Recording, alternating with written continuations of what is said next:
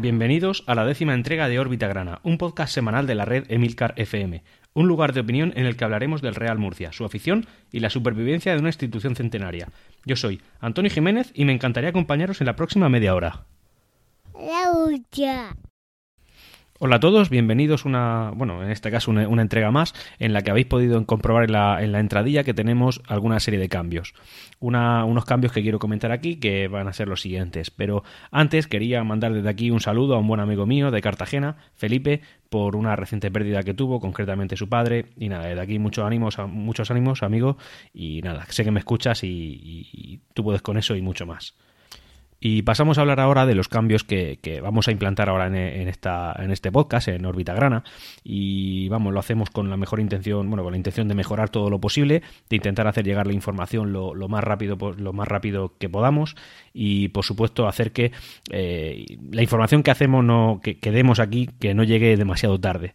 Y eso es, eh, he estado pensando que, la periodicidad anterior que tenía este podcast, que es quincenal, eh, al final lo que hacía es que nos pudiéramos juntar con noticias con una antigüedad de 13 de 13, 12, 13 días, que es una antigüedad, pues no sé, a lo mejor no aceptable para un podcast que, parece que quiere llegar a hacer llegaros información sobre, sobre este club. Y entonces lo que vamos a hacer para poder paliar eso es hacer un podcast con una periodicidad mayor. Es decir, a partir de ahora, el podcast se va a entregar eh, semanalmente. Todas las semanas habrá una entrega de órbita grana. Ese podcast se, va a llamar, se llamará concretamente, eh, o sea, el título del podcast será el mismo que el equipo contra el que juguemos con la excepción de este último capítulo, que sí que es verdad que se entrega con eh, una, fin, con posterior, en 14 días en el tiempo respecto a la anterior entrega. Em, así que a partir de ahora, pues el podcast se llamará, por ejemplo, el, de la próxima semana que jugamos contra el UCAM, es decir, el que se entregará la semana que viene, porque como digo, ya no es quincenal, sino semanal, se llamará pues UCAM Murcia o UCAM solo. Prefiero, probablemente sea solo UCAM para no poner la palabra Murcia ahí detrás de, de esas siglas.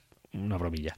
Eh, dicho con esa información también, lo que vamos a hacer es que el podcast a partir de ahora se va a entregar los martes, no se va a entregar los miércoles. Vosotros sabéis, todos mis escuchantes, que eh, esto se está entregando los miércoles a las 9 de la mañana. Pues a partir de este podcast, incluido este en concreto, se entregará los martes y lo hará eh, a una hora más temprana, lo hará a las 7 de la mañana. De manera que cuando vayamos de camino al trabajo, pues lo tendremos ya disponible para poder escucharlo en el coche o con los auriculares o como sea que lo escuchéis. Y los que no madrugan tanto, pues bueno, lo van a tener igual o sea que con eso vamos a conseguir una que las noticias que aquí ofrezcamos tengan una antigüedad menor, que, que, lo puedas tener de una manera más puntual. Y eh, el tercer cambio que también vamos a introducir, aparte de la periodicidad y el día de entrega, es que los podcasts van a, van a tener una duración menor. Como bien sabéis, hasta ahora cada capítulo de Orbita Grana ronda los 30 minutos, además casi clavados, intento esforzarme mucho en eso, tanto en la, en la periodicidad como en la, puntualidad de su entrega y también en la duración del mismo. Lo que vamos a hacer ahora también es eh, hacerlo más corto, de manera que el que quiera escucharlo pues eh, no tiene por qué, a lo mejor a uno que le guste más la información deportiva que la suele tener al final, no tiene que estar escuchando los 15 minutos anteriores y al que le guste solo la información y no la deportiva porque ya la tiene claro, bueno, pues la va a tener más directamente. De esta forma, pues vamos a conseguir, yo creo que un podcast más dinámico en el que eh, toda la información que se dé será más, eh, más al grano. Y eh, con eso también lo que pretendo es que el que quiera estar informado sobre el Real Murcia no necesite otra forma de hacerlo. Evidentemente hay otras muchas formas que son muy recomendables y muy loables, pero todo aquel que quiera no complicarse y sustituir este podcast como, no sé, es por ponerlo en un extremo, pero el que quiera informarse sobre toda la actualidad del Real Murcia, con todo lo que pasa deportiva y extradeportivamente, exclusivamente con este, con este podcast, no sé, poniéndonos en esa situación, pues tenga toda la información importante y necesaria para seguir la actualidad de nuestro club. Y habiendo comentado una vez la nueva estructura que va a tener el podcast, lo que corresponde es pasar a la actualidad grana. Y eh, esta pasa por unas poquitas noticias esta semana realmente, pero, pero no por ello menos importantes, sino de hecho alguna de ellas bastante más importantes que las que solemos traer, porque esta es muy importante. ¿Y cuál es? Bueno, pues los principales políticos de, la ciudad de Murcia aprobaron un nuevo convenio para la utilización y explotación del estadio Nueva Condomina.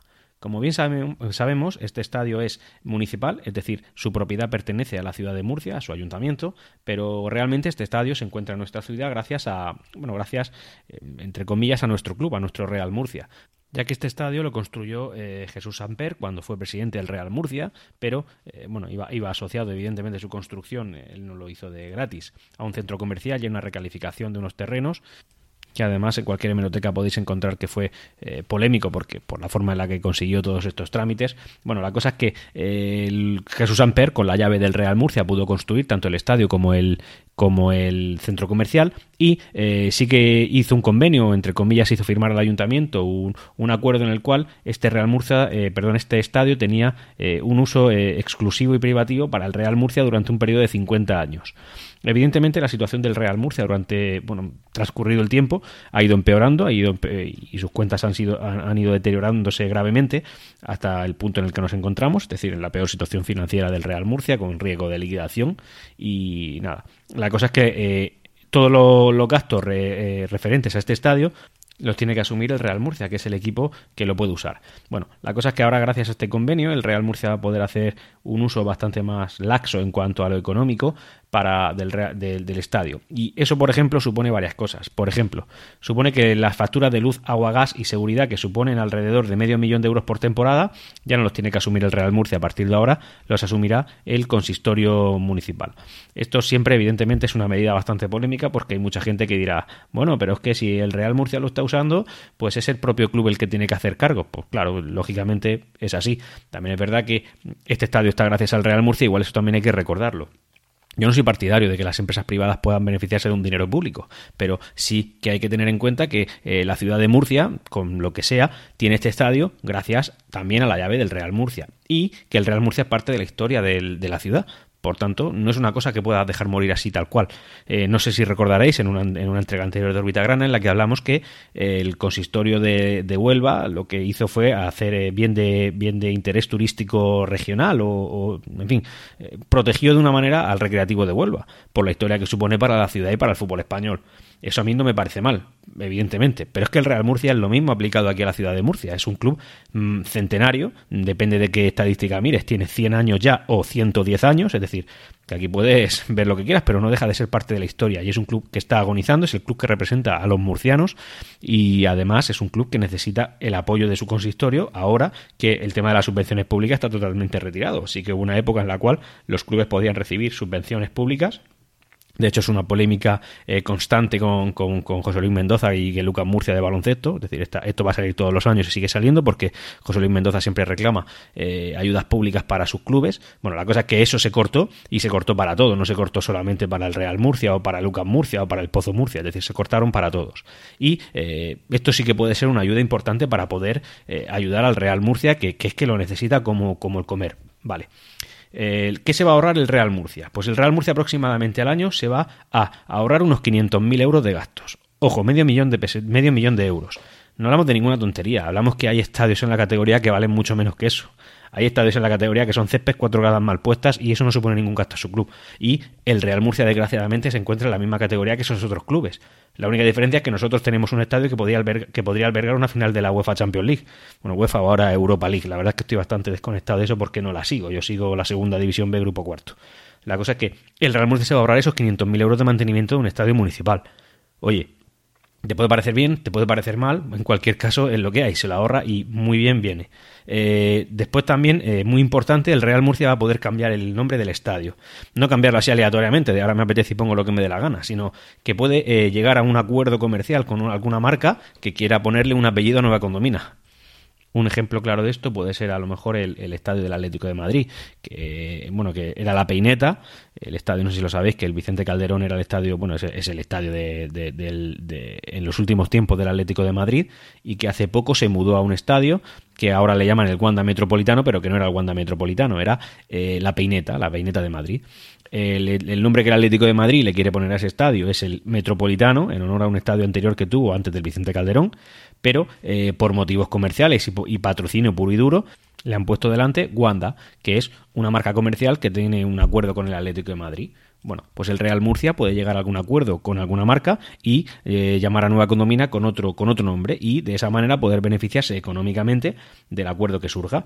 Y en este caso, más o menos se estima que la ganancia para este tipo de acuerdos en segunda B y con las circunstancias que tenemos son unos 400.000 euros. Es decir, que automáticamente nos encontramos, si el Real Murcia encuentra patrocinador y hay noticias, ¿vale? Y hay noticias de que hay al menos dos marcas con interés en ponerle apellido a Nueva Condomina, ¿eh? Otros 400.000 euros. Así que en total el Murcia podría salir beneficiado en casi un millón de euros eh, por temporada en segunda B. algo superior en caso de estar en Segunda División A, porque este convenio se aplica no solamente hasta, eh, eh, estando en Segunda B, sino que también se aplica estando en Segunda División A.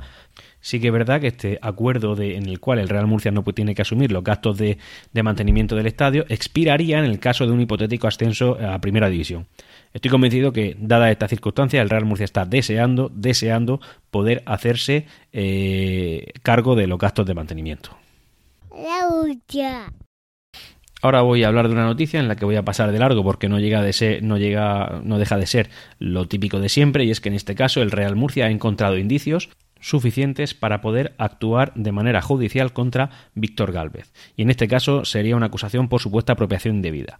Esto viene por aquella noticia que en su momento comenté, extractada de Onda Regional de Murcia, en la cual eh, se decía que Víctor Gálvez había sustraído de la, de la, del Estadio Nueva Condomina un, siete televisores de última generación e incluso Francisco Tornel, eh, como comento, en la misma emisora Onda Regional de Murcia, lo que dijo que también iban a ir contra eh, Raúl Moro, Deseado Flores. De Deseado Flores no he hablado mucho, pero no, era la, mano derecha de Raúl Moro, es decir, el antepenúltimo presidente del Real Murcia y posiblemente el, el que ha iniciado todo este proceso de semiliquidación del club.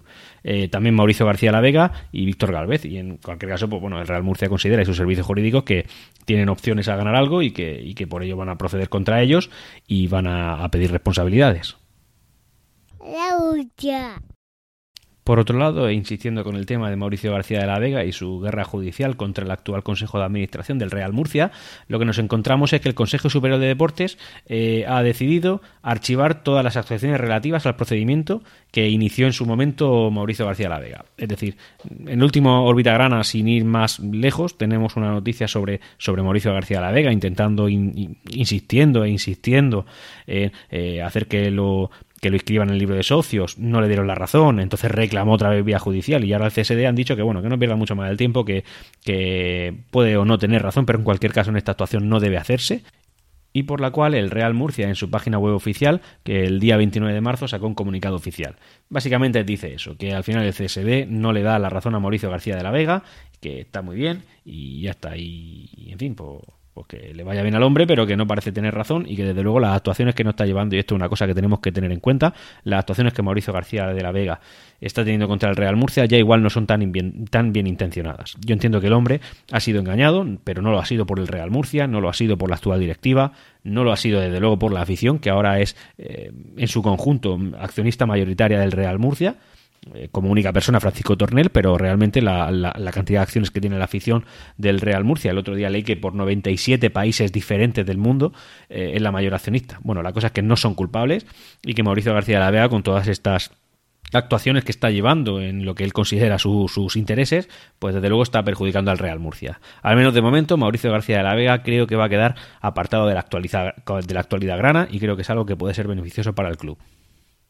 La vamos a pasar por fin a, un, algún tema deportivo, aunque en este caso iba a decir que es una mala noticia, pero realmente es una noticia que creo que a la gente ni fu ni fa. Y es que Jason, eh, uno de los dos fichajes que ha habido desde que llegó eh, Cordero como director deportivo, aunque ahora no esté, pero bueno, dos de los fichajes que él trajo, en este caso como digo Jason, eh, ha solicitado la salida del Real Murcia. Este hombre lleva aquí, pues no sé, diría que un mes, mes y medio, menos, en la cual pues no ha hecho nada. Él lo ha pedido porque entiende que el objetivo que eh, vino aquí a cumplir no se va a cumplir, porque evidentemente el Real Murcia no va a entrar en playoff ni nada, aunque creo que cuando él vino ya estaba bastante claro que ese objetivo no, no iba a ser. La cosa es que este hombre ha pedido irse, concretamente eh, la oferta que él tiene del Fuenlabrada, y eh, al Fuenlabrada se ha ido. Es decir, ya no es que sea un rumor, simplemente mm, ya se ha ido.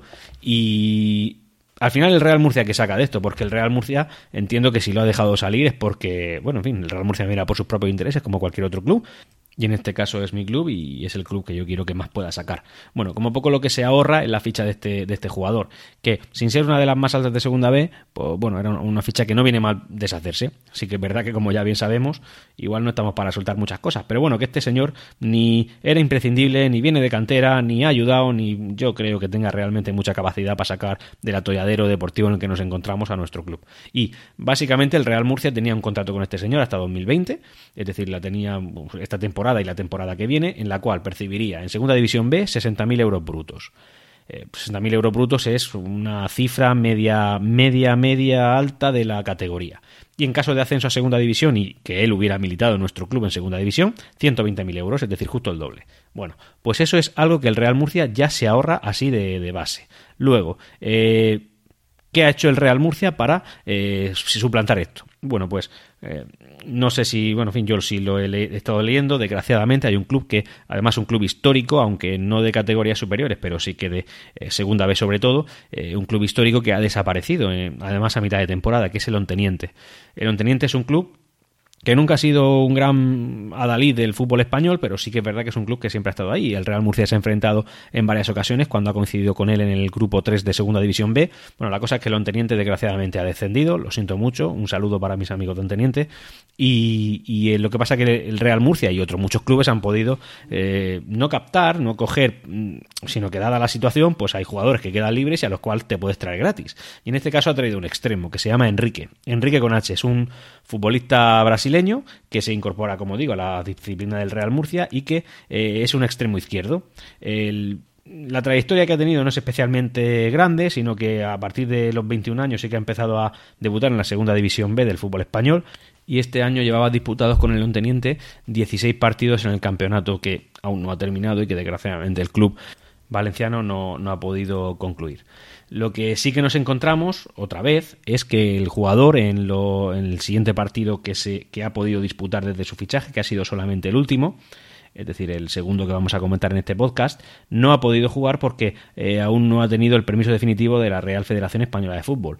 En este caso entiendo que no es por problemas económicos, porque el Real Murcia ahora mismo está gestionando todo este tipo de cosas al, al dedillo o al pelo, si coloquialmente me lo permitís, pero la verdad es que contra el Cartagena en este caso no, no va a poder jugar probablemente más adelante porque el propio presidente del, Consejo de Administración, Chemalmela, ya ha comentado que él preveía que para el partido siguiente en la condomina contra Lucan podría estar disponible a las órdenes de, Julio Alcar.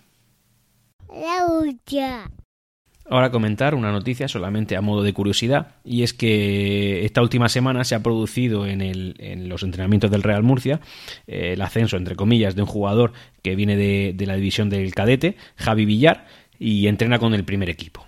¿Esto es un dato reseñable? Pues no, muchos jugadores de cantera eh, entrenan con el primer equipo para, bueno, pues para su propio desarrollo profesional y para, bueno, en fin, pues para hasta incluso para servir de sparring a otros jugadores. Bueno, la cosa es que el chaval lo está haciendo, es cantera y viene muy bien.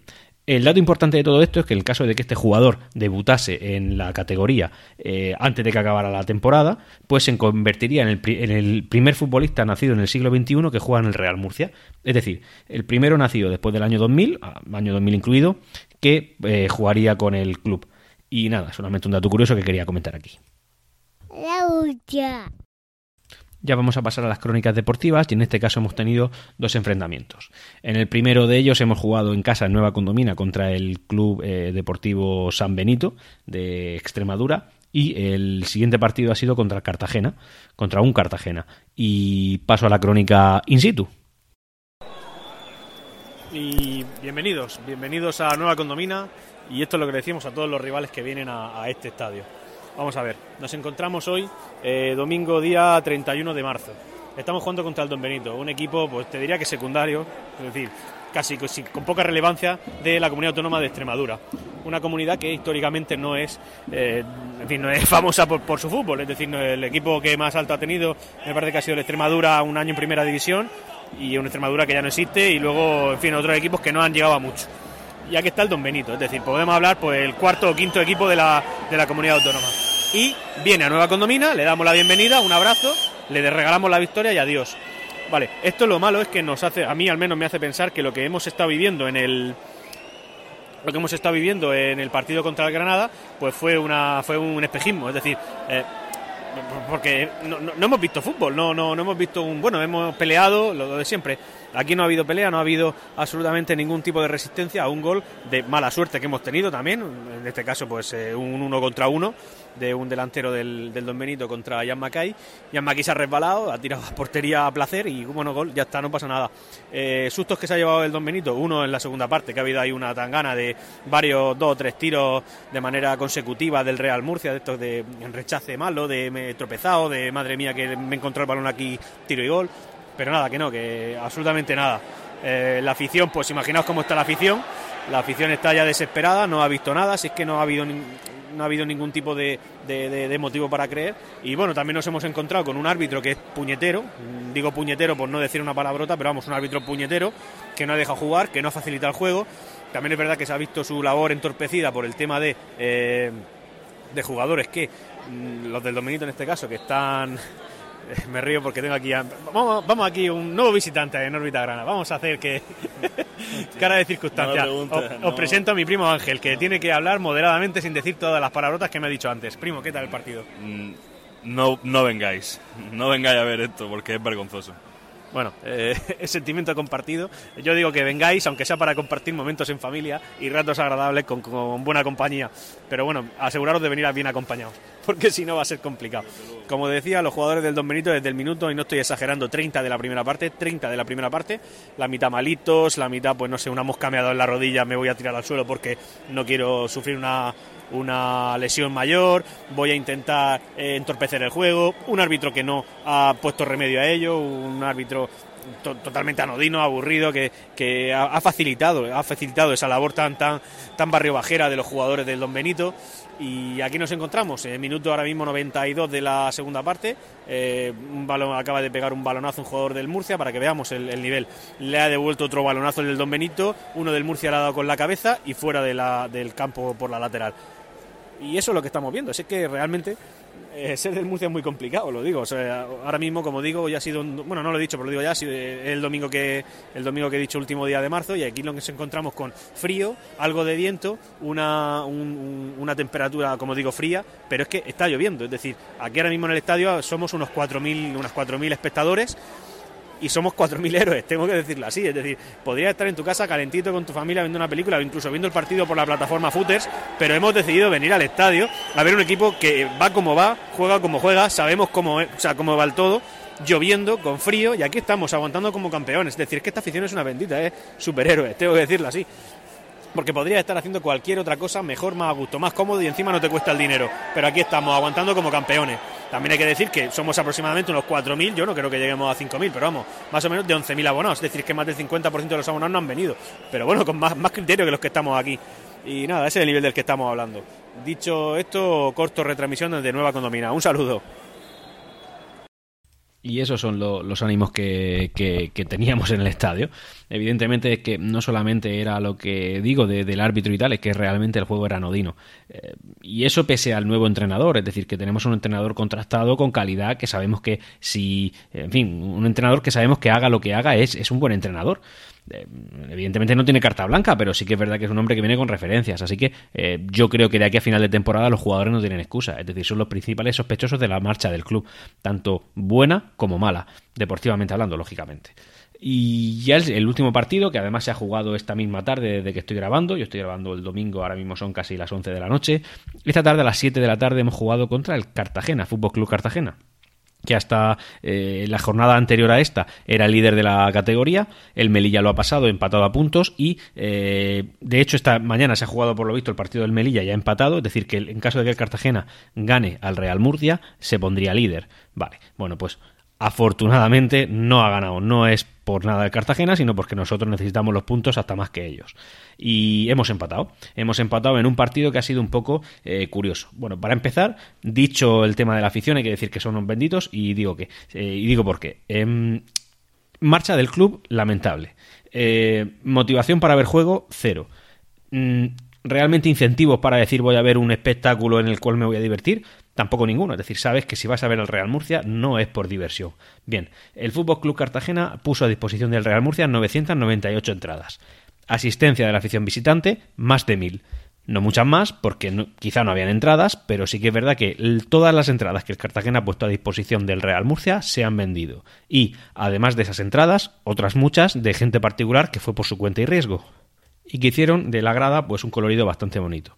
Eh, el partido fue, pues, no, no tanto en la tónica, como, en fin, lo digo porque lo he visto recientemente y tampoco voy a ser muy técnico en la crónica que vaya a hacer de él, pero sí que es verdad que fue un partido en el que el Cartagena la mayor parte del partido lo dominó. También era el papel que tenía, es decir, es un club que viene eh, aspirando al liderato y nosotros no éramos más que un sparring que intenta aguantar los golpes de la mejor manera posible y no intentar caer al final en puestos de descenso. No sé, la, impresión que me lleva es que el Real Murcia, el, perdón, el Cartagena no ha sido especialmente superior al Real Murcia. Han habido fases de juego en los que el Cartagena sí que ha estado dominando, pero es que han habido otras fases de juego en las que el Cartagena ha acabado sufriendo, sobre todo después del gol del Real Murcia. Al principio ha habido un gol del ex murcianista Santijara. Eh, ha sido un gol de jugada, es decir, el Cartagena es un equipo que mueve con criterio y que eh, nos marcó un gol. Bueno, pues viendo cómo estaba transcurriendo el partido, realmente no había muchas cosas que te hicieran pensar que el Real Murcia podía marcar, pero sí que es verdad que las sensaciones que había no eran las mismas que contra el Don Benito, es decir, estábamos jugando contra un equipo poderoso y al que le hemos plantado cara.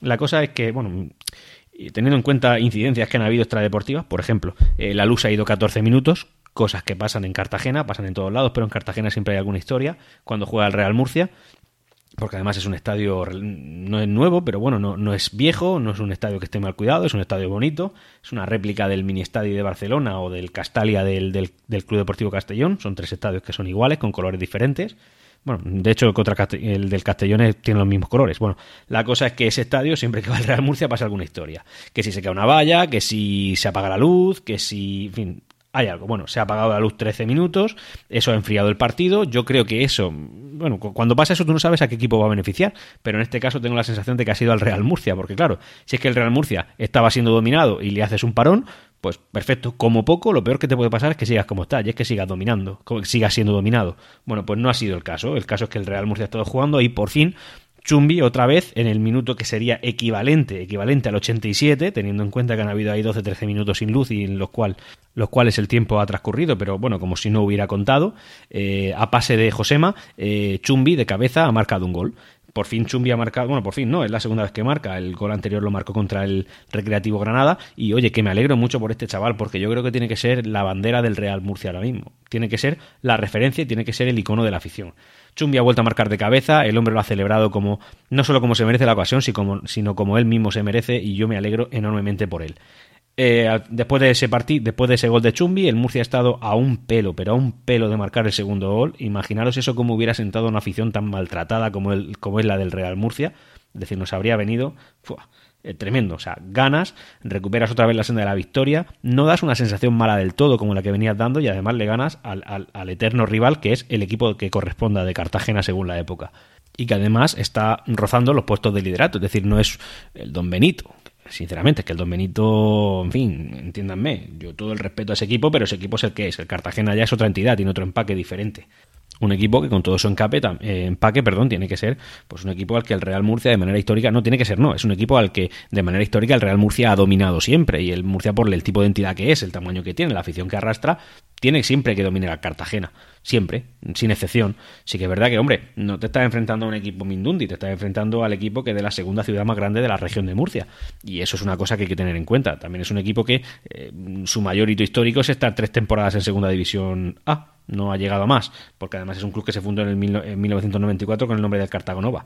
Tengo muchas ganas desde hace tiempo de hacer un, capítulo de, similar al de los rivales vecinos de Orbita Grana, anteriormente publicado, en el que hablo del, Cartagena, porque además es, el equipo que se podría merecer dentro de, este podcast un, pequeño reportaje en el, que, en el cual hablar, porque además eh, si, si en, al Real Murcia le hablas de derby, le hablas de Cartagena, no de otro, le hablas del Cartagena. Habiendo comentado las pequeñas crónicas, ahora vamos a pasar a la clasificación. Y bueno, ya como digo, como dije la, otra, la última vez, no vamos a hablar de la parte alta de la clasificación. Ya sabemos que el Melilla primero y el Cartagena segundo. Todos los demás, no todo lo demás, no. Esto incluido es irrelevante para, para nosotros. Nosotros tenemos que mirar a donde tenemos que mirar y es a la mitad baja de la tabla. En este caso, de 20 equipos, nos encontramos el número 11 con 41 puntos. Distancia respecto al play-out son 6-7 puntos, porque es el, lo tiene el de Granada B con 34. Vale, 7 puntos de play-out. Bueno, vale, mm, ya son dos partidos y pico en los cuales todos los equipos tienen que inmediatamente anteriores al Real Murcia tienen que sumar y que el Granada B también lo haga y que el Real Murcia no lo hiciera. Es una, hipótesis bastante complicada de cumplir. O sea, ya estamos como poco a tres partidos de distancia. Y respecto al descenso directo, que tiene, que lo ostenta el villanovense, con 32 puntos, ya estamos a 9. Bueno, no es ninguna locura. Mm, sí que es verdad que las dos últimas jornadas hemos sacado la irrisoria cantidad de un punto. Pero es para que podáis ver eh, a qué rivales nos estamos enfrentando por la parte de abajo. Es decir, esta categoría es ruina. Es ruina y es, es, antideportiva. No antideportiva en cuanto al tratamiento, sino que lo que vas a ver aquí es de todo menos deporte. Son. A ver, es que hay que ser objetivo en qué categoría estamos y no está mal por decirlo. Es decir, imagínate el, colista, la Almería, vea a qué fútbol juega. Es decir, estás perdiendo en la tercera categoría del, del fútbol nacional contra, en fin, pues contra equipos malísimos, realmente malísimos. Los, dos más abajo de la categoría, el colista y el vicecolista, son el Almería B y el Granada B, pero anteriormente, o sea, justo por encima de ellos está elegido. O sea, el, equipo de, un equipo de Almería.